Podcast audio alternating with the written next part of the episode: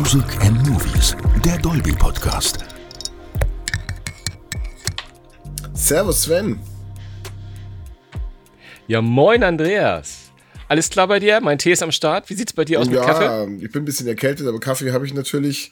Und ähm, der einzige ah. Haken ist, meine Kaffeetasse ist meine Dolby-Tasse. Du kennst die, ne? Die ist in der Spülmaschine. Ja, ja, die Hörer auch. Sie haben sie noch nie gesehen, aber du erwähnst sie ja jedes Mal. jedes Mal. Okay, wir machen, das macht, das ziehen wir jetzt auch gnadenlos durch, bis Folge mhm, 100. Absolut. genau. Aber äh, wie gesagt, sonst ist alles gut und ähm, ich freue mich natürlich, dass ihr alle draußen an den Geräten wieder dabei seid bei Music and Movies, der Dolby Podcast. Mhm, sehr schön. Okay. Ja, das macht doch Spaß. Was haben wir denn heute so Schönes auf dem Zettel? Ja, äh, erstes Mal Thema Fußball, mein lieber Sven. Ähm, ja, Wie? Fußball. Fußball. Was war diese Woche bitte mit deinem Hamburger Sportverein im Pokal los? Hm. Das musstest du jetzt erwähnen, ne? Natürlich. Ne? Aber du ärgerst mich nicht. Nein, du ärgerst mich nicht. Ja, der HSV ist aus dem Pokal ausgeschieden, aber es war ein Höllenspiel. Es waren tolle 90 Minuten, es waren tolle 120 Minuten, es war ein aufregendes Elfmeterschießen. Wir hatten nicht das Glück, aber wir waren wenigstens noch dabei.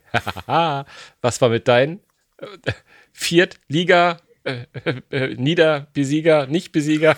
ja gut, also der, ich gebe Bayern zu, der ja FC Saarbrücken war in der Runde zuvor schon eine einfach nicht schaffbare Hürde. Das haben ja jetzt auch die Frankfurter zu spüren bekommen. Hm. Aber dafür gibt es meine ja. schönen Bayern ja in Kürze schon wieder zu sehen in einem weiteren Topspiel. Und zwar natürlich mit richtig geilem Stadionsound zu Hause in Dolby Atmos. Ach, ja. Genau, hättest du nicht gedacht. Was? Nein, also es gibt ja, viele von euch wissen es vielleicht ähm, bei Sky, wenn ihr Sky-Abonnenten seid, es gibt Samstagabend immer das Topspiel 18.30 in Dolby Atmos, aber es gibt dann auch noch die Pro7 Sat1 Gruppe, die haben einen Ultra HD Sender, Pro7 Sat1 UHD und auch dort gibt's ausgewählte Spiele in UHD, wie der Sendername schon sagt, und eben in Dolby Atmos. Also bringen auch die diese Stadionatmosphäre direkt auf die Couch und das ist jetzt so in der kalten Jahreszeit gar nicht so schlecht. Ganz konkret, deswegen hier mein Programmtipp. 17.12. Sonntagabend, 19 Uhr, da spielt mein lieber FC Bayern gegen keinen geringeren als den VfB Stuttgart, ja doch eine der beiden Überraschungsmannschaften dieser Saison. Oh. Ähm, hartes Duell. Äh, Harry Kane gegen Girassi. Also ich glaube, das wird absolut top. Und ähm, dann gibt's noch ein Spiel in Dolby Atmos am 19.12. Fast so top. da spielen Borussia Dortmund und der FSV Mainz 05 gegeneinander. Nächstes Mal mache ich diese Passage. Das kann man einem Bayern-Fan gar nicht vorlesen lassen. Diese kleine, dieses kleine Lächeln, wo du sagst, fast genauso gut Borussia Dortmund. Das sind zwei natürlich tolle Spiele. Und du hast natürlich jetzt nicht nur Dolby reingeschmuggelt. Gut, wir sind ein Dolby-Podcast, da musst du nicht viel schmuggeln. Aber auch noch dein Bayern zu häufig, also dein FC Bayern, das ist mir jetzt zu viel. Aber wir haben nämlich auch noch in dieser Folge auch noch andere schöne Sachen und andere Highlights, über die wir sprechen wollen. Neben Dolby, äh, natürlich die ganzen Highlights, die wir in Dolby Atmos und Dolby Vision haben. Ähm, aber wir haben natürlich nicht nur Fußball, sondern wir haben wie immer auch jede Menge News für euch, ein bisschen ein paar Tipps aus der Entertainment-Szene, Film und Fernsehen. Und äh, ganz nach hinten raus haben wir wie immer für euch im zweiten Teil unser Music and Movies Interview. Ähm, dieses Mal hatte ich das Vergnügen, mit jemandem zu sprechen, nämlich einen ganz tollen und sehr erfolgreichen Musikproduzenten und Tonmeister aus Deutschland, den Hans-Martin Buff. Äh, wem das nicht sofort etwas sagt, dann sei das als kleinen Teaser gegeben. Ähm, neben dem aktuellen Projekt, über das ich mit ihm gesprochen habe, war auch wirklich in den 90er Jahren, den Großteil der 90er Jahre, der Produzent von Prince. Was ja nicht so schlecht ist. Also freut euch drauf. Absolut, absolut. Also ich bin sehr gespannt auf das Interview. Ähm, toll, dass du mit Hans-Martin sprechen konntest. Ähm, wo wir schon bei der Musik sind, glaube ich, können wir gleich in unsere News einsteigen, denn es es geht dem Jahresende zu und äh, wir werden ja auch ganz weihnachtlich heute muckelig. Ähm, es gibt Jahrescharts in den USA und in Deutschland und ähm, das ist ja aus Dolby-Sicht ganz erfreulich gewesen dieses Jahr, wenn man da genauer drauf schaut, nicht wahr? Na gut, es war ja letztes Jahr schon ziemlich beeindruckend, äh, wie viele Top-Tracks äh, über das Jahr hinweg gesehen auch in Dolby Atmos vorlagen. Also es wird wirklich immer mehr eine relevante Größe. Für uns ist es das schon, aber bei den Musikstreamern, äh, Amazon, Tidal oder auch, ähm, ähm, wie heißt der kleine noch? Ach ja, Apple Music, genau. Ähm, findet sich natürlich jede Menge Atmos und äh, jeden Tag wird es mehr, jede Woche wird es mehr. Und das ist schon sehr, sehr klasse. Wenn man nur mal auf Amerika guckt, äh, das sind ja so die Charts, die Billboard rausgegeben hat. Wir können gleich noch ein bisschen nach Deutschland schauen. Da ist mit 92 Prozent der Künstler, die in den Top 100 äh, im vergangenen Jahr waren, waren in Dolby Atmos. Äh, also, das ist ja schon nahezu fast alle. Ähm, und ähm, die haben auch immer noch so Hot 100, von denen ich immer noch nicht weiß, was das so richtig bedeutet. Und da sind es nur, nur 84, aber ich was, ich, ich, nehme an, das sind dann irgendwelche anderen Charts. Aber ähm, lass uns lieber mal nach Deutschland blicken, denn auch in Deutschland ist es gar nicht so schlecht. Denn das äh, Top-Album des Jahres ist ja auch ein Dolby Atmos. Ja, absolut. Nämlich äh, von keinem geringeren als den etwas älteren Herrn von der britischen Insel, nämlich den Rolling Stones mit Hackney Diamonds. Ähm, ihr erinnert euch vielleicht in einer unserer ersten Podcast-Folgen von Music and Movies haben wir ja von dem Pop-Up-Bus berichtet, mit dem wir durch Deutschland getourt sind. Da gab es das Album in Dolby Atmos in diversen Städten zu hören. Und genau dieses Album hat auf Platz eins dieser Jahrescharts geschafft, also ganz toll. Und äh, wenn wir schon von älteren Rockern sprechen, auch der Platz eins in den Singlecharts in Deutschen ähm, äh, ist von einem aus dieser Liga besetzt, nämlich von keinem geringeren als Udo Lindenberg, der sich ja mit Apache zusammengetan hatte und diesen Superhit des Jahres Komet auf den Markt gebracht hatte und äh, ja aus den Charts kaum mehr wegzudenken war, auch natürlich in Dolby Atmos verfügbar. Schon äh, furios quasi, kann man sagen. Ja, absolut. Ähm, äh, wir sind gespannt, wie es, wie es im nächsten Jahr weitergeht, aber ich bin äh, guter Dinge bei den Pl äh, Scheiben, die auch noch rauskommen im nächsten Jahr, von denen wir jetzt schon wissen, ähm, dass sie in Dolby Atmos äh, vorliegen werden. Das wird, ein, wird nochmal ein starkes Jahr. Aber genug von Dolby. Genug von Dolby. Nein, natürlich nicht. In diesem, in diesem Podcast nie. Falsche Formulierung. Lass uns mal äh, zu was anderem kommen, nämlich zu einem Trailer, der mich, äh, ich, ich liebe es ja, Trailer ja, zu schauen. Der ist auch furios. Die, die, die, der ist auch.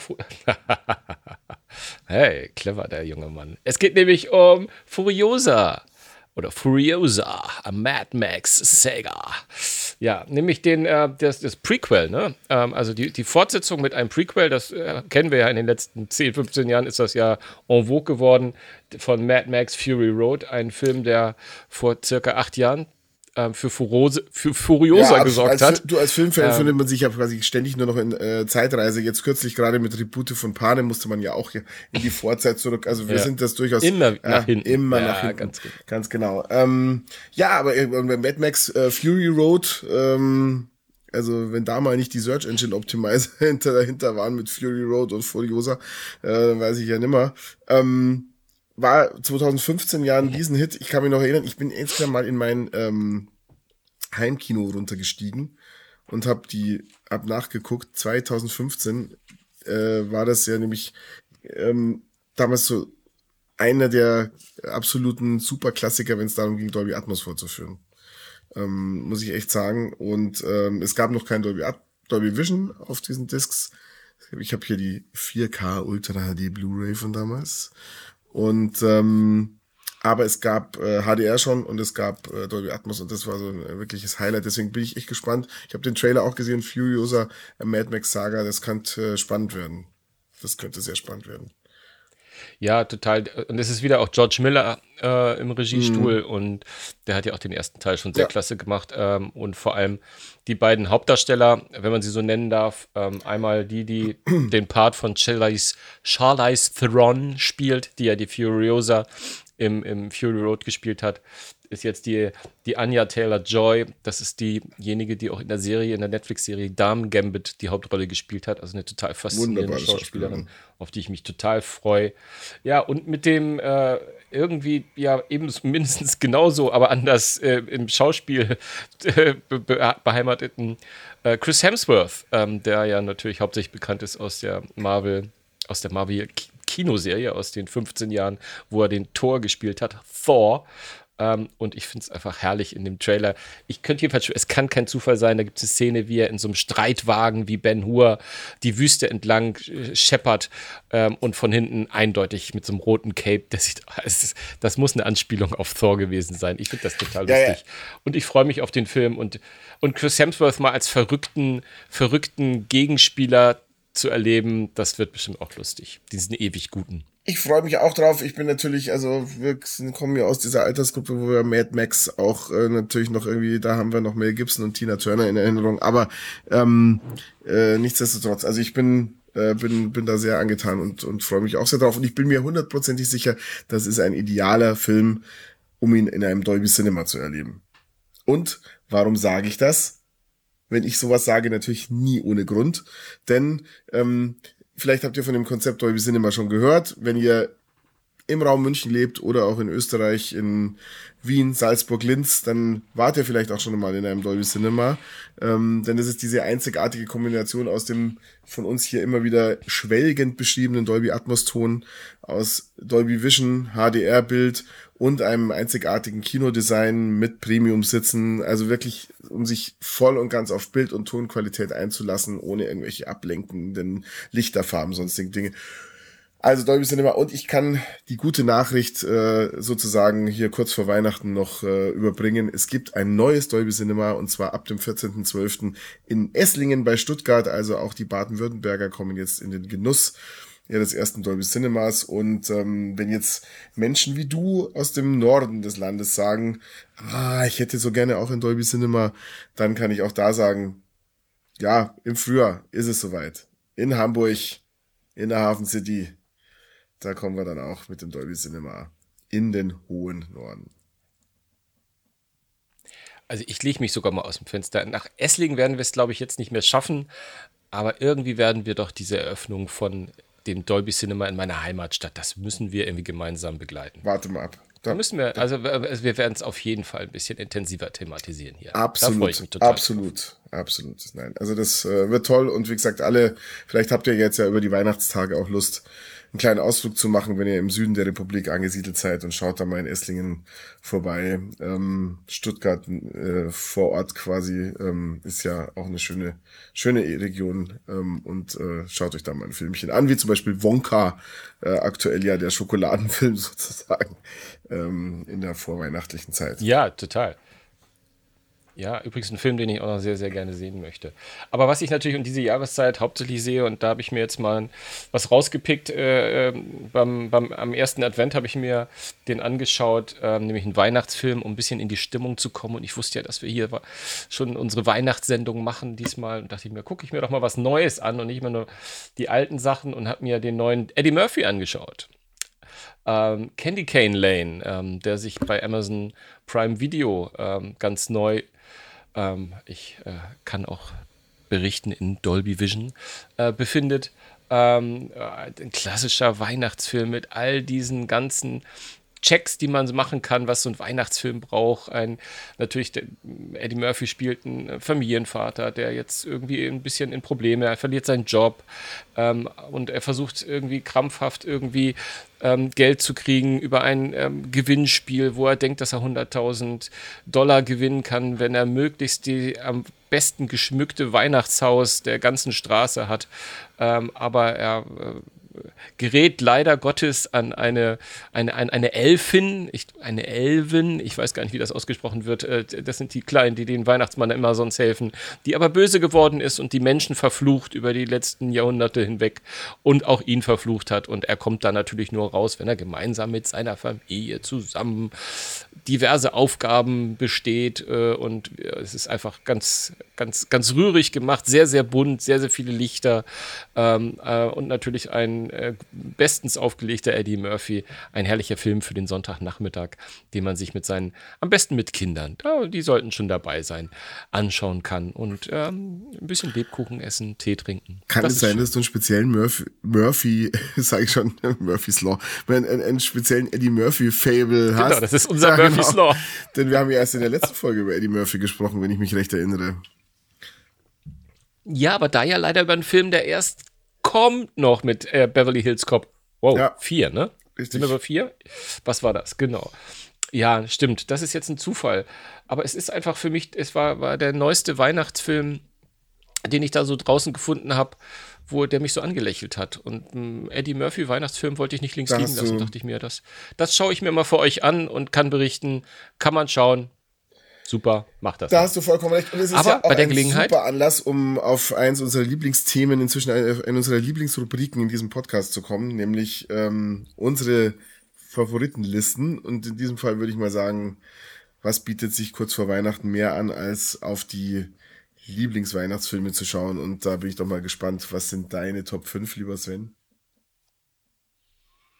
Oh, meine Top 5. Hm, Ich fange mal mit, mit, mit einer, einer Top 5 äh, äh, Geschichte an, die, ja, vielleicht, die ist sehr, sehr weihnachtlich, aber dadurch, dass sie ähm, Bad Santa heißt, äh, verrät sie schon, dass es ein bisschen andere Perspektive auf diese ganzen Weihnachtsgeschichten hat. Nämlich es ist mit dem göttlichen Billy Bob Thornton, ähm, bekannt aus Fargo und aus einer, einer, einer tollen Serie jüngst, wo es, glaube ich, auch mittlerweile drei Staffeln von gibt, die Goliath heißt, wo er einen an, abgefuckten Anwalt spielt.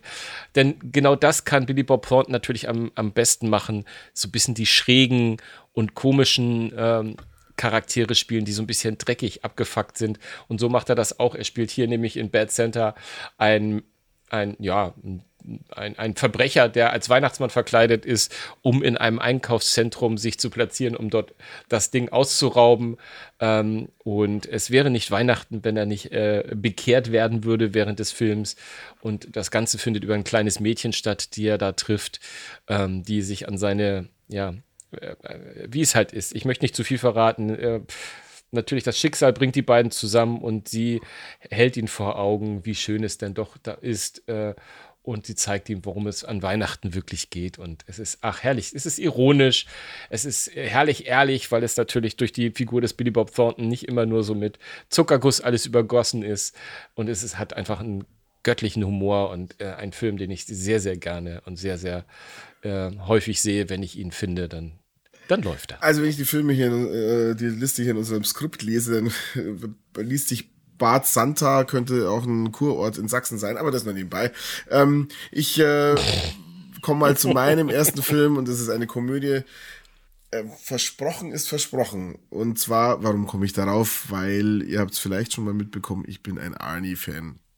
Und Arnie Schwarzenegger hat ja in seinen ähm, Hochzeiten als Schauspieler auch neben Terminator 2 und all diesen äh, schönen Sachen und True Lies und so weiter, hat er ja auch Komödien gemacht, Twins, Junior und dazu gehört eben auch mal eine Weihnachtskomödie, Versprochen ist versprochen. Er ist wie immer in vielen seiner Filme der Familienvater, der natürlich viel beschäftigt, viel unterwegs ist und ähm, es nicht rechtzeitig schafft, seinem Sohnemann eine Actionfigur mitzubringen und da ein Wettlauf gegen die Zeit beginnt, der natürlich entsprechend lustig und komisch ist. Und ähm, eine liebevolle Geschichte, jetzt nicht der größte Weihnachtsfilm aller Zeiten, aber auf jeden Fall eine, wenn man Arnold Schwarzenegger als Komödianten liebt, dann ist das doch auf jeden Fall ein Tipp. Ja, ähm, mein nächster Tipp, äh, den ich gerne gucke und was einfach unfassbar schön ist, ist die Muppets Christmas Carol.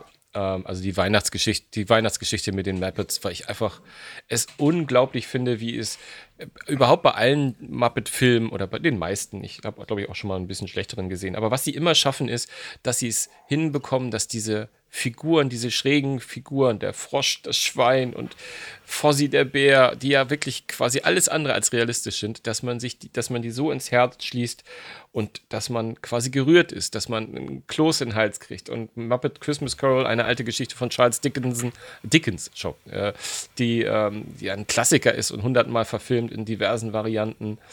Aber äh, unter anderem auch die Geister, die ich rief, auch sehr schön im Übrigen.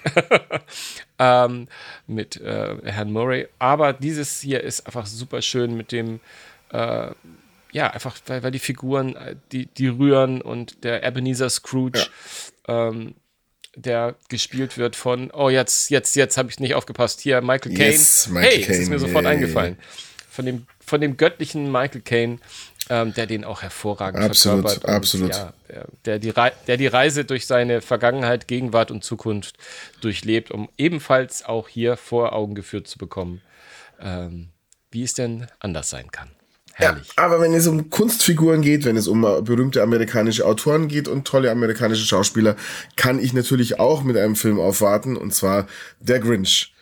Der Grinch ist von Dr. Seuss, ein äh, wichtiger amerikanischer Seuss, Autor genau. und ähm, verkörpert wird diese grüne, grüne Figur, die das Weihnachtsfest stehlen will, von keinem geringeren als dem großartigen Jim Carrey.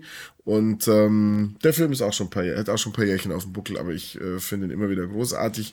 Und am Ende lernen wir doch alle, wie wichtig Weihnachten und das Fest der Familie und dieses gemeinsame Feiern ist. Und ähm, äh, insofern einfach auch eine sehr, sehr liebevolle Geschichte. Es gab natürlich auch noch die äh, Trickfilm-Variante, aber ich finde einfach die Jim Carrey-Variante ganz, ganz toll. Ja, vor allem Jim Carrey glänzt da hervorragend. Ich, ich glaube mich sogar zu erinnern, dass die Dreharbeiten für ihn die Hölle waren, weil die Maske, glaube ich, extrem anstrengend Ich wette. war. Aber ähm, ein, er, er macht es einfach sensationell. Absolut. Ich meine, Carrey ist einfach der perfekte Mann dafür, auf jeden Fall. Hm, ja, sagen wir mal so. Stirb langsam. Gehört einfach auch in meine Liste rein. Die Hard. Eigentlich eins, eins und zwei. Also Nakatomi Tower und die Flugzeugnummer nehme ich auch Na noch mit klar. rein. Einfach für mich mittlerweile, und äh, ich gebe zu, auch nicht nur für mich, mittlerweile ist es, glaube ich, en vogue, dass ganz viele Leute Die Hard zu ihren Weihnachtsfilmen. Ne? Er spielt am Heiligabend das Ganze, äh, beide Teile. Mm.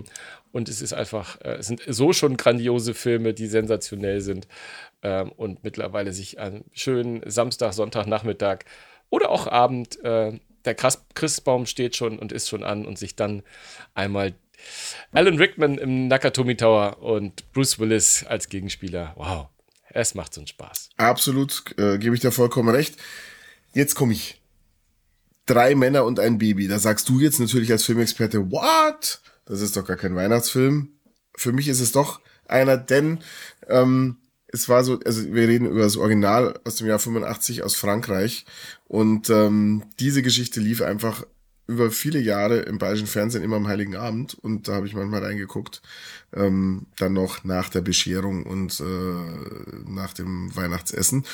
Und deswegen ist diese Geschichte ist einfach eine liebevolle Geschichte für, äh, nee, drei natürlich, deswegen heißt er drei Männer und ein Baby. Ähm, drei Männer in einer WG in Paris. Ähm, und sie bekommen ein Baby vor die Tür gestellt äh, in einem Körbchen und äh, dieses kleine Mädchen bringt deren Leben natürlich ganz schön durcheinander auf sehr niedliche Weise. Ja, da gibt's Adaptionen, amerikanische natürlich, äh, eine davon mit hier mit äh, Steve Guttenberg, mit äh, Ted Danson, mit äh, Tom Selleck, aber das französische Original ist schon die liebevolle Originalgeschichte, kann ich einfach nur empfehlen. Sehr schön. Ich komme als nächstes zu Schöne Bescherung oder National Lampoons Holiday, wie Carol, ich weiß es gar nicht, wie das heißt. Und es ist einfach unfassbar klasse. Ähm, nee, Holi äh, Christmas Vacation heißt es, Ja. glaube ich, genau. Der große. Chevy Aber Chase. Als schöne Bescherung kennen wir es wie ein, wie ein verzweifelter und genialer Chevy Chase äh, sich bemüht, ähm, sein eigenes Heim in eine, ein Lichtermeer, ein weihnachtliches Lichtermeer zu, ver, zu verwandeln, sein ganzes Grundstück. Äh, und es ist äh, einfach grotesk, was da alles schief läuft bei ihm. Und äh, dieses Aufeinandertreffen zwischen ihnen und seiner Familie und den Nachbarn, es ist immer wieder unfassbar schön. Ich lache mich jedes Mal wieder, wieder schlapp. Es ist natürlich äh, eine klassische John Hughes-Geschichte, der das einfach sensationell gemacht hat. Und äh, ja, es macht, äh, macht Spaß und ist in einer ganzen, äh, ganzen Reihe von wilden, schrägen Geschichten, die in den 80ern gerade unter in Amerika unter National Lampoons liefen, die in Deutschland gar nicht diesen, diesen Deckel hatten, aber äh, herrlich. Äh, gehört für mich zu Weihnachten dazu, wie der Christbaumstollen. Der Christbaumstollen, den musst du mir mal backen bei Ja, Gelegenheit. Aber ähm, bevor wir dazu kommen, hätt, Hättest du es hätte nicht ich übergehen noch, können, Nein, hättest du es nicht übergehen hätte können. Ich, hätte ich noch einen Film. Äh, es geht um nicht nur um tatsächlich Gebäck, es geht um tatsächlich Liebe. Ähm, Finde ich also natürlich einen der Weihnachtsfilme schlechthin auch, vor allem wenn man mit der Partnerin oder dem Partner mal einen romantischen äh, Weihnachtsabend am äh, Fernseher erleben möchte. Ich glaube, äh, wenn ich es richtig gesehen habe, lief der Film auch jetzt wieder äh, als Re-Release in manchen Kinos ähm, vereinzelt. Ähm, also wer sich erinnert, zehn ganz verschiedene Geschichten aus äh, Episodengeschichten letztendlich, aber mit einem, mit einer Starbesetzung, die ihresgleichen sucht. Hugh Grant ist dabei, Emma Thompson, Colin Firth, Liam Neeson, Kira Knightley, Bill Nighy, Alan Rickman, Laura Linney und äh, die Aufzählung der Stars, die da mitspielen, dauert fast so lange wie der Film selbst, deswegen höre ich damit auf. Tatsächlich liebe Love Actually ein absoluter Weihnachtsklassiker. Ach, du bist so ein Romantiker. Aber bei mir wird's, äh, bei mir wird's in meinem absoluten Lieblingsfilm ähm, und der ist wirklich, äh, der gehört für mich dazu wie alles andere, wie, den, wie der Christbaumstollen im Übrigen. Ähm, ist das Leben nicht schön? What a Wonderful Life von äh, 1949, 45. Ähm, der mit James Stewart, mit dem göttlichen Jamie Stewart, äh, schöner Schwarz-Weiß-Film, ähm, der halt nicht einfach nur so äh, glitzernd und glämmernd und äh, alles positiv. Es geht darum, dass Jamie, die von Jamie Stewart gespielte Figur George ähm, große Probleme hat, finanzielle Probleme bekommen hat, ähm, äh, also am Anfang des Films.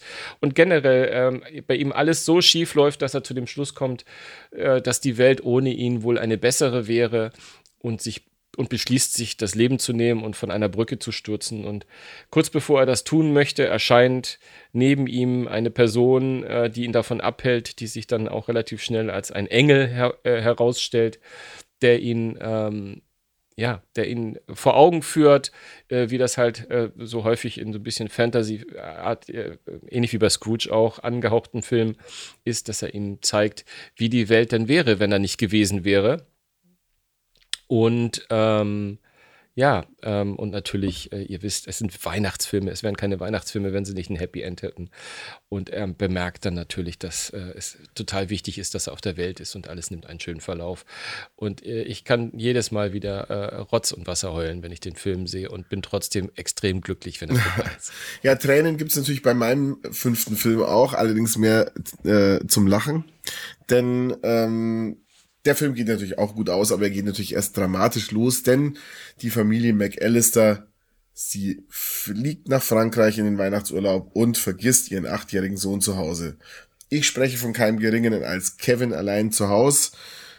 Und ähm, ja, ich glaube, jeder kennt die Geschichte. Kevin muss zu Hause äh, natürlich das Anwesen äh, beschützen, beziehungsweise äh, bekommt mit, dass es zwei Ganoven gibt, die unbedingt in dieses Haus einbrechen wollen. Und da kommt es natürlich zu lustigen Geschichten. Einer der Ganoven, ich liebe ihn einfach immer noch, ist einer meiner Lieblingsganoven, Joe Pesci, ähm, allein schon deswegen sehenswert. Und ähm, ja, Kevin allein zu Hause gehört einfach zu den Weihnachtsklassikern, deswegen sei er auch hier genannt. Na, hervorragend. Dann haben wir doch den Menschen genug Tipps gegeben, was sie zur Weihnachtszeit schauen können den einen oder anderen Film gibt es auch sogar. Wir leben ja im goldenen Zeitalter. Bei dem einen oder anderen Streamer von, von nebenan, wo ihr mal schauen könnt. Der freundliche Streamer von nebenan. Genau. Dann lass uns mal zu Musik kommen ähm, und ähm, ein bisschen nochmal gucken, was bei Dolby Atmos musikalisch gerade los war. Denn ich hatte gerade vor ein paar Tagen das Vergnügen, die Premiere oder die Kinopremiere, um äh, ehrlich zu sein, von einem neuen Album äh, miterleben zu dürfen, nämlich von Ben Zuckers neuem Album Heute nicht, in Anwesenheit des Künstlers in einem Dolby Atmos Kino oder einem Dolby Atmos fähigen Kino hier äh, in Berlin. Und ähm, das hat total viel Spaß gemacht. Äh, aber du siehst aus, als würdest du mir was sagen wollen. mir ist nur, weißt du, Podcast-Moderation, das ist ja der Moment der äh, Momente, die Gelegenheit schlechthin. Ne? Und ähm, ich weiß ja, dass du äh, die Gelegenheit hattest, mit Ben Zucker auch ein Interview zu führen. Ähm, und deswegen brennt es mir auf der Seele zu sagen, das spielen wir euch natürlich auch vor, aber heute nicht. das hätte ich gleich sagen wollen. Aber jetzt, wo du das schon angeteasert hast, komme ich ja gar nicht drum herum. Ich, ich, ich, ich spiele mal, spiel mal einen kleinen, klein, kleines Muckchen ja. mal vor, was Bitte. der Ben so erzählt hat, so als kleinen Bin Teaser für, für nächstes Mal. Ich brauche da jetzt keine Genrefizierung für mich. Aber wenn die jemand benötigt und das dann irgendwie mich da irgendwo hinpacken möchte, dann ist es völlig okay für mich. Ja, Am ja. Ende mache ich Musik, Geschmäcker sind verschieden und naja, und wenn, wenn ich dabei dann irgendwie ein Schlagersänger bin, der ankommt, dann ist es für mich völlig Banane, ob ich das dann bin. Oder Rocksänger, Pop, wie gesagt. Also da mache ich keine, keine Abstriche oder Oder ist mir nicht wichtig, besser gesagt. Das Ja. ne, ist doch ein gesundes Selbstverständnis, das der gute Mann da hat. Und ich finde das sehr, sehr, sehr, sehr sympathisch, wie er, wie er auftritt. Und ich muss generell sagen, ähm, auch wenn ich dem äh, Schlager sonst nicht so zugetragen bin, aber wenn man solche Menschen trifft wie Ben Zucker, die einfach so offen und ehrlich sind, die einfach raus sind und einfach nur ihre Musik machen wollen, Spaß machen wollen, ihren Fans was bieten wollen, das macht Spaß und das könnt ihr nächste Woche oder beim nächsten Mal äh, äh, erleben und euch. Ähm, Wir freuen uns drauf. Ich freue mich auch drauf, ganz genau. Ja, ja. Ja, ja. Ein bisschen geschockt war ich, um das ganz e- ehrlich zu sein, ähm, über, über die äh, Tatsache, dass Neil Young ein neues Album äh, rausgebracht hat, jetzt gerade äh, letzte Woche, und äh, ich es gar nicht gemerkt hatte. Und das, obwohl es, rate, in Dolby Atmos vorliegt. Und das hat mich total gewundert. Und das hat mich wieder ein bisschen, wenn man auch mal ein bisschen kritische Worte sagen darf, ein bisschen genervt, warum mein Streamer der Wahl, den ich jetzt mal nicht nenne, seine äh, auf seiner äh, Startseite, wo er mir das bewirbt, nicht auch mal das neue Neil Young Album. So weit ist es mit Neil Young schon gekommen. Er wird nicht mal mehr erwähnt. Aber Before and After ist nämlich ein schönes Album geworden, wo er einige seiner alten Songs einfach nur mit der Gitarre eingespielt hat. Und das stellt unter Beweis, dass bei Dolby Atmos es nicht darum geht, dass viel Feuerwerk passiert, sondern einfach, dass man dem Künstler nahe ist und dass man die Musik richtig, richtig schön hören kann und erleben kann und vor allem irgendwie mit dem Künstler in einem Raum ist. Da kann ich das. Also ich bin kein großer Neil Young-Fan, aber das macht einfach Spaß, so Akustiksachen zu hören. Ja, klar, auf jeden Fall. Absolut. Aber du bist ja musikalisch extrem unterwegs gewesen, ähm, was die Bandbreite angeht. Ne, du hast mit Ben Zucker angefangen. Jetzt bist du nicht bei Gunther Gabriel, sondern bei Peter Gabriel gelandet. Ja, nee, äh, den Gunther habe ich nicht gesehen. Der wäre ja auch Ja. schwer jetzt, äh, ehrlich gesagt. Aber, aber nein, äh, ich habe Peter Gabriel leider auch nicht gesehen. Aber ich Aber gehört. hatte ein ganz, ganz tolles Event hier in Berlin, in den, in den Berliner MSM-Studios. Äh, das ist ein Studio, das sich äh, ausschließlich auch den immersiven Mixes verschrieben hat, vornehmlich natürlich den Dolby-Mixes. Und dort ähm, wurde das neue Peter Gabriel-Album I.O. vorgestellt. Ein Album, das ich euch wirklich nur ans Herz legen kann. Also wer Peter Gabriel mag, der wird es ohnehin komplett abfeiern. Aber ähm, ich finde, dass der Gute sich da 21 Jahre Zeit gelassen hat. Man kann es gar nicht glauben, dass das schon so lange her ist. Aber es ist so lange her, äh, seit er mit Us sein letztes Studioalbum auf den Markt gebracht hat. Es ist einfach ein ganz, ganz tolles Album geworden, das äh, ja eine besondere Geschichte hat. Ich habe das, glaube ich, äh, vor zwei Wochen schon mal angedeutet, ähm, die ja in drei Mixes äh, stattgefunden hat. Einmal Brightside Mix und ein Darkside Mix, die jeweils von eigenen Producern erstellt wurden. Und wir sind im Dolby Podcast, den Inside Mix, den Dolby Atmos Mix, den wir da natürlich äh, einmal komplett durchhören konnten. Äh, und ich kann euch sagen, dass äh, die Platte an sich Spaß macht, in welchem Mix auch immer. Aber wer die Gelegenheit hat, ähm, das mit dem Inside Mix von Hans-Martin Buff zu hören, das ist einfach ein Traum. Und äh, ich kann das Album wirklich, wirklich nur empfehlen. Äh, ich bin zwar ein großer Fan, aber auch als Fan bin ich meistens immer sehr kritisch meinen, meinen Heroen gegenüber. Und hier kann man einfach nur sagen, es ist wieder ein ganz, ganz tolles Album geworden. Und er ich kann das dazu einfach nur sagen, mich hat er damit wieder zurückgewonnen. Nicht nur wegen der Dolby Atmos Version, sondern auch generell musikalisch. Ich war nicht von allen Phasen großer Fan. Ich meine, ich muss sagen, ich komme aus der Genesis Zeit, ich bin großer Genesis Fan. Ich fand Peter Gabriel als er damals noch, ich weiß, es ist sehr lang her, trotzdem äh, äh, toll. Ich fand ihn in den 80er Jahren toll, natürlich mit seinem Album So, das äh, natürlich das kommerziellste und erfolgreichste war. Ähm, ich fand nicht alle Phasen super gut, aber dieses Album äh, finde ich einfach grandios und wie ich kann nur bestätigen, was Sven sagt. Hört euch es in diesem Inside Mix an und ähm, Inside Mix heißt er richtig, habe ich es richtig im Kopf gehabt und ähm, Inside Mix. äh, genau. genießt es. Aber anhören solltet ihr euch nämlich auch, Ja. genau. Ja, Genau. auf jeden Fall, sorry. Ich hab dir, aber anhören solltet ihr euch auf jeden Fall auch das Interview, das ich mit dem Hans-Martin Buff, der nämlich den Inside Mix gemacht habe, gesprochen, geführt habe. Ähm, und da, da hören wir jetzt mal rein und ihr werdet danach äh, genauso wie ich begeistert sein. Nicht nur von der Platte, sondern auch von dem Hans-Martin, der das einfach äh, sensationell gemischt hat und äh, eine tolle Zeit offensichtlich auch mit Peter Gabriel Ich erlebt bin hat. schwer gespannt. Hört doch mal rein. Das Music and Movies Interview. Äh, Hans-Martin Wuff ist bei mir und äh, vor allem vielen Dank für das Spontane. Ich habe dich hier jetzt einfach abgegriffen in den MSM-Studios, wo ich gerade war. Und aber da du ja derjenige bist, der einen meiner Heroen gerade nicht nur persönlich kennengelernt hast, sondern auch noch seine Musik maßgeblich äh, bearbeitet hast, nämlich Peter Gabriel. Du hast sein neues Album I.O. Äh, ja, wie sagt man, gemixt. Erstmal vielen Dank, dass du Zeit hast. Ja, gerne. Vielen Dank, dass ich gebraucht werde. Ja, nee, vor allem, vor allem so spontan. Das ist sehr, sehr, sehr schön. Ähm, äh, wie gesagt, ich habe dir im Vorgespräch schon gesagt, ich bin großer Peter Gabriel-Fan, deswegen ähm, bin ich natürlich äh, die Chance, mit jemandem zu sprechen, der ihn persönlich kennt. Ich durfte ihn zwar vor einigen Jahren mal interviewen und habe festgestellt, dass es einfach einer der größten Menschen ist, der auf diesem Planeten rumlaufen. Aber du hast natürlich ungleich mehr Kontakt gehabt. Du warst auch in den Real World Studios, richtig? Ja, also die Platte ist äh, da gemischt worden auch. Äh, es war eine Mischung eben aus Vorbereitung, wo auch immer ich war, über Kopfhörer. Weil ich habe ja die Atmos-Mischung äh, gemacht, ne? muss man Genau. sagen. Ja, es ja, gibt ja. drei Mischungen. Es gibt den Dark Side Mix von äh, Chad Blake und den Bright Side Mix von Spike Stent. Das sind die Stereo-Mischungen. Und dann gibt es den Inside Mix. Das ist meiner, das ist der Atmos Mix. Und wir haben alle drei gearbeitet von der Ursuppe, also von den Urspuren aus, von, den, von dem, was aufgenommen wurde, ohne Absprache. Und die sind teilweise auch grundverschieden. Aber wie dem auch sei, ich habe es vorbereitet, wo auch immer ich war. Und dann die, die klangliche Ausarbeitung, die war dann immer in dem Red Room, heißt er, in den Real World Studios. Also es gibt den Big Room, den Wood Room und jetzt den Red Room, wo eben die Atmos-Lautsprecher hängen. Ah ja, äh, total faszinierend. Ich meine, das äh, Peter Gabriel hat ja, äh, was er ja zuweilen mal macht, äh, dem Ganzen ein Konzept hinterlegt. Äh, das Album ist ja quasi, wird ja offiziell oder ist es offiziell am 1. Dezember veröffentlicht worden.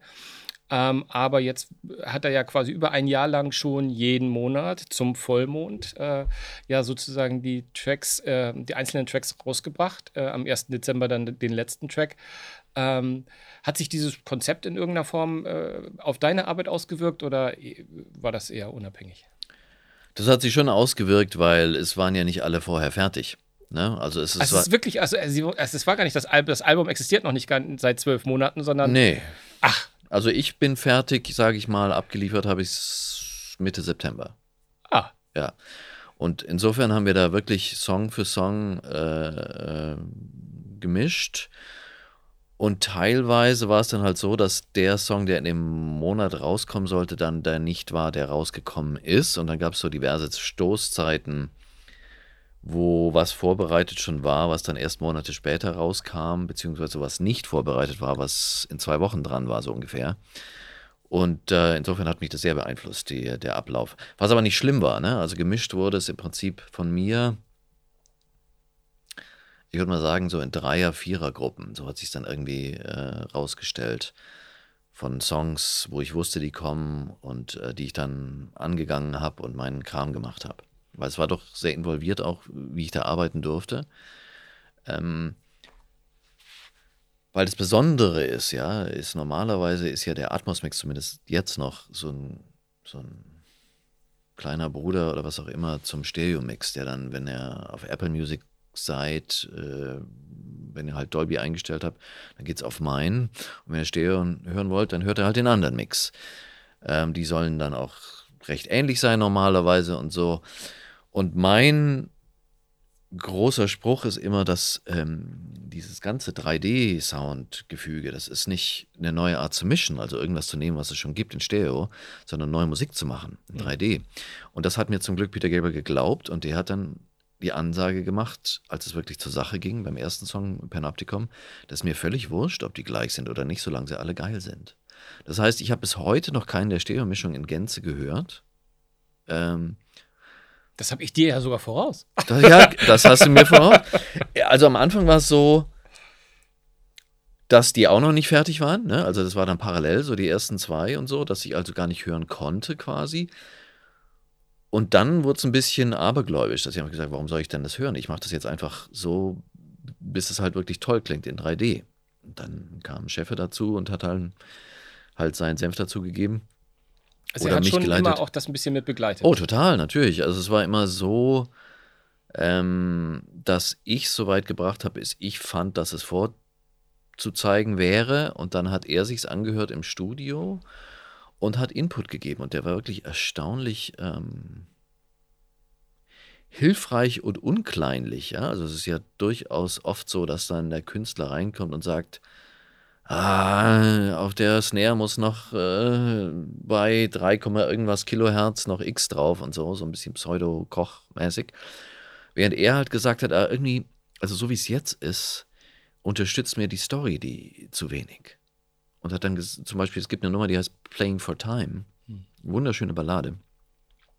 Und da ist am Anfang zumindest eigentlich nur seine Stimme, Klavier, Bass und Streicher.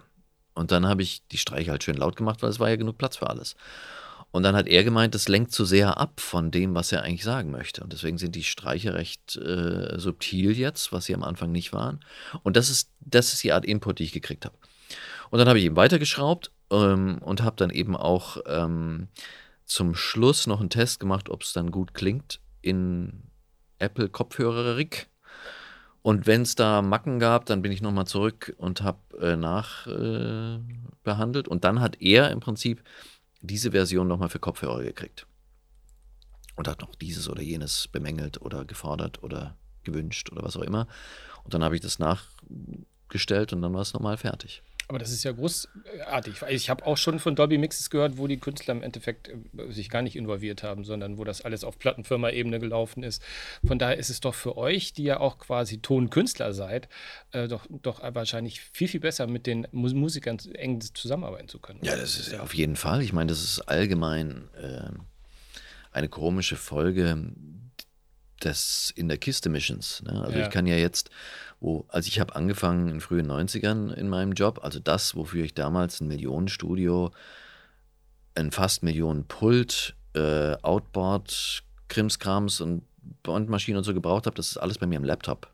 Also es ist tragbar für mich. Und äh, die komische Folge davon ist, dass ich ganz viele Mischungen mache, jetzt auf einer Stereo-Ebene auch, ähm, mit Leuten, die ich nie kennenlerne. Hm. Die ich dann vielleicht ne, mal telefonisch und so äh, vor mir habe oder, oder wo es E-Mails gibt, ganz viele natürlich hin und her, aber persönlich an einem Tisch zu sitzen, überhaupt nicht. Während das in den 90ern zum Beispiel war, ich habe ja auch für Prince gearbeitet, da habe ich mir immer gewünscht, dass der mal ins Kino geht oder so, dass ich mal meine Ruhe habe und mal ein bisschen vorbereiten kann, ohne jetzt gleich jede Entscheidung rechtfertigen zu müssen. Ähm, und da ist es natürlich wunderbar, wenn der, der es ja A, geschaffen hat, mit einer emotionalen Idee die abcheckt, ob ich die noch richtig behandle. Und natürlich derjenige, gleiche Person, der ja damit leben muss, muss man ja auch sagen, nicht? Also für mich, wenn jetzt die Platte rausgekommen ist am 1. Dezember, kommt die, äh, kam die bei mir in der Post, steht jetzt in meinem Asservatenschrank und damit ist das für mich durch. Für Herrn Gabriel geht die Arbeit erst los. Das heißt, der wird jetzt ein Leben lang diese Version hören, und darauf angesprochen werden und zu vertreten haben und so weiter und so weiter. Und das gleich dreimal offensichtlich. Und das gleich dreimal, ja. Ja, äh, äh, erstaunliches Konzept. Ich habe auch bei der, nach der, bei der Vorbestellung der Platte auch gesehen, also eigentlich wollte ich sie als Vinyl, aber dann habe ich äh, von den Mixes gehört und den gibt es ja dann leider nur, wenn du die CD bestellst, weil da kriegst du ja wahrscheinlich, also ich, ich vermute es, einmal die Bright Side, Dark Side und die Blu-ray wird dann ja wahrscheinlich dein Mix sein, richtig? Genau, so sieht's aus. Da sind alle drei drauf tatsächlich. Das ist eine, der Blu-ray-Vorteil, wenn man es denn nur hat. Okay. Äh, ist dann auch im Pure Audio. Pure Audio ist so ein Blu-ray-Format, ähm, wo man nicht auf dem Fernseher gucken muss. Also wo man wie beim CD-Spieler einfach auf Play drücken kann und dann hin und her schalten kann, nur mit der Fernbedienung, ohne den Bildschirm anhaben zu müssen. Und da ist dann der Inside-Mix drauf und die anderen beiden auch nochmal in größerer Auflösung, digitaler Auflösung, ähm, als was CD so kann. Und der Preis ist gut. Also ich will jetzt nicht zu so sehr auf die Werbetrommel gucken, aber normalerweise kostet eine Blu-ray so 25 Euro und so.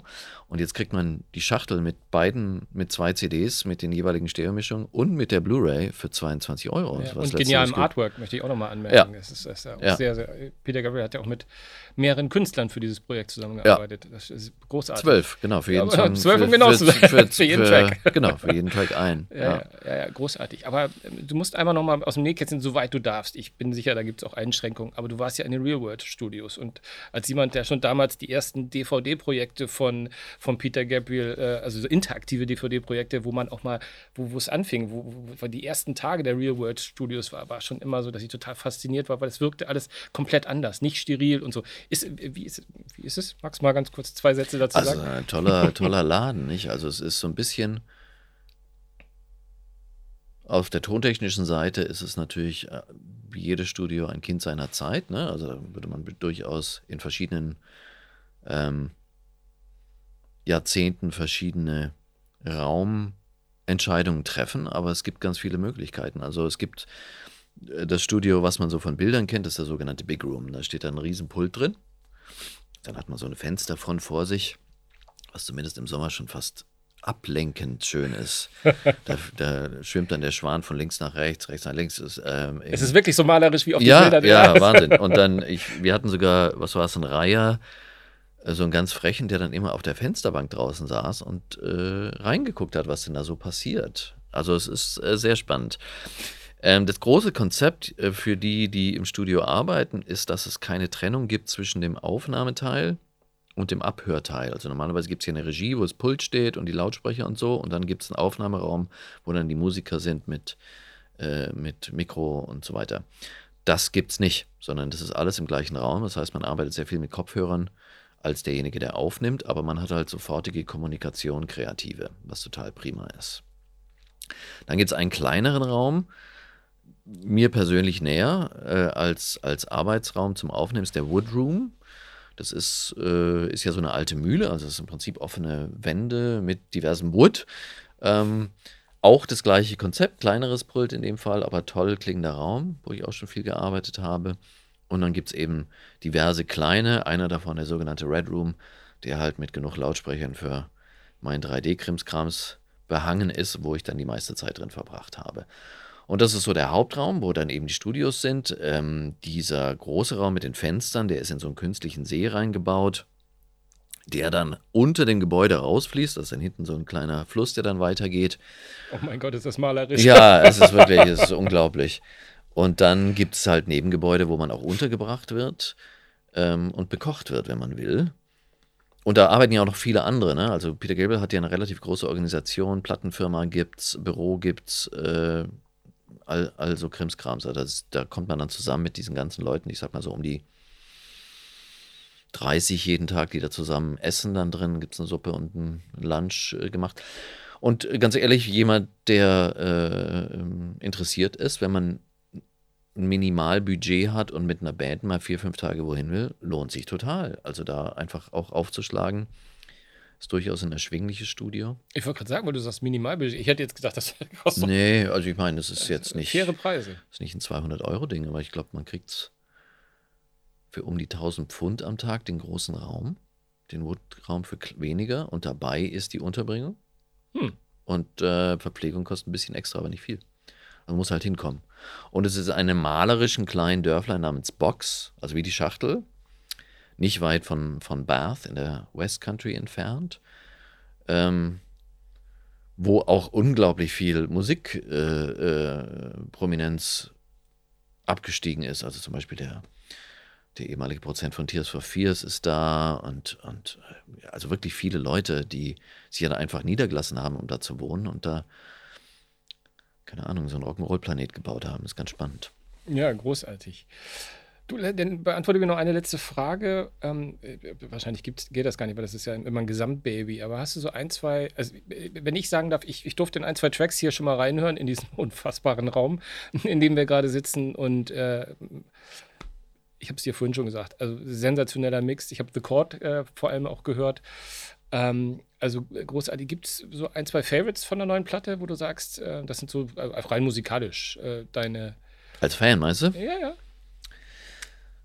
Ähm, also ich bin. Oder Anspieltipps. Anspieltipps. Also, ich glaube, der aufregendste Atmos-Mix ist einer, der heißt der Inside-Mix. Ich glaube, der aufregende Inside-Mix ist einer, der heißt äh, Road to Joy. Mhm. Da geht am meisten äh, vor. Und dann gibt es einen, der heißt äh, Love Can Heal, wo eigentlich wunder, wunderbar viel Platz ist und wo die Klänge nur so rum um einen rumschwirren und einen berühren, was wirklich toll ist. Aber ich, ich, also, ich bin halt persönlich großer Fan von den Peter Gabriel Sachen, die ein bisschen abenteuerlicherer sind. Ähm, also ich könnte es höchstens umdrehen, dass die Songs, die zu poppig sind oder so, die, die, da würde ich da, da hat die schwierig, größere Schwierigkeiten, was Interessantes für Atmos draus zu machen. Ähm, und weil sie mich wahrscheinlich auch als Fan nicht ganz so berühren, auch wenn sie tolle Songs sind, die ich jetzt nicht benennen werde. Ähm, und für mich ist ja, ist ja die Herausforderung, wie kriege ich jetzt diesen, diesen Song ohne eine Achterbahn draus zu machen, eine künstliche Achterbahn draus zu machen, wie kriege ich den Song emotional einen Raum füllend und das ist eigentlich bei allen ganz gut gelungen. Ja, also bei denen, die ich bis dato gehört habe, kann ich das nur bestätigen. Erstmal dir vielen Dank. Und wie hat Jürgen von der Lippe immer früher gesagt, haltet euch nicht mit der Single auf, kauft euch gleich das ganze Album. Peter Gabriel I.O. Äh, in der CD-Variante auch mit dem tollen Pure Audio Mix ähm, und dem Inside Mix ist der Dolby Atmos Mix. Also hört mal rein. Ansonsten beim freundlichen Streamer aus der Nachbarschaft. Ich danke dir, Hans Martin. Gern geschehen. Und bis dann. Tschüss. Ciao. Jo, wow, also äh, spannend. Ähm, danke dir, lieber Sven, dass du mit Hans-Martin darüber gesprochen hast. Ähm, jetzt glaube ich, ähm, müssen wir es relativ kurz machen am Ende unseres Podcasts, denn jetzt wollen ja alle dieses Album hören in Ruhe von Peter Gabriel. Und deswegen äh, würde ich sagen, danke fürs Interview und euch allen natürlich ganz herzlichen Dank, dass ihr wieder mit dabei wart. Ähm genau, wir zwei werden wahrscheinlich. Äh kriegen wir es noch hin? Wollen wir vorbei? Wir machen zwischen den, ja. zwischen den Tagen kommen wir vielleicht nochmal in eu, euer, euer Postfach. Ich glaube, glaub, das, das, kriegen wir hin. Nochmal ja. so eine, eine schöne, schöne Jahresendnummer, dass wir nochmal mit dem Ben Zucker und mit ein paar schönen kleinen Anekdötchen aus Ich würde Jahr sagen, das schaffen wir. Das heißt, es war nicht unsere letzte, letzte Folge. Jetzt haben wir uns aus dem Fenster gelehnt. Jetzt yes, müssen wir es machen. Genau, Digga. so ist es. Von Ganz daher, genau. Ähm, ich, und wenn wir ehrlich sind, wollen wir es doch auch. Du ja, willst es doch auch. Natürlich, natürlich, denn Music and Movies, der ja. Dolby Podcast, darf nicht fehlen. Natürlich auch auf dem Gabentisch nicht, gell? Nein.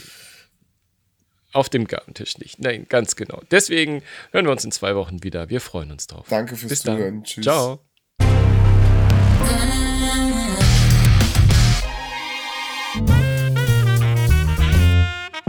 Music and Movies, der Dolby Podcast.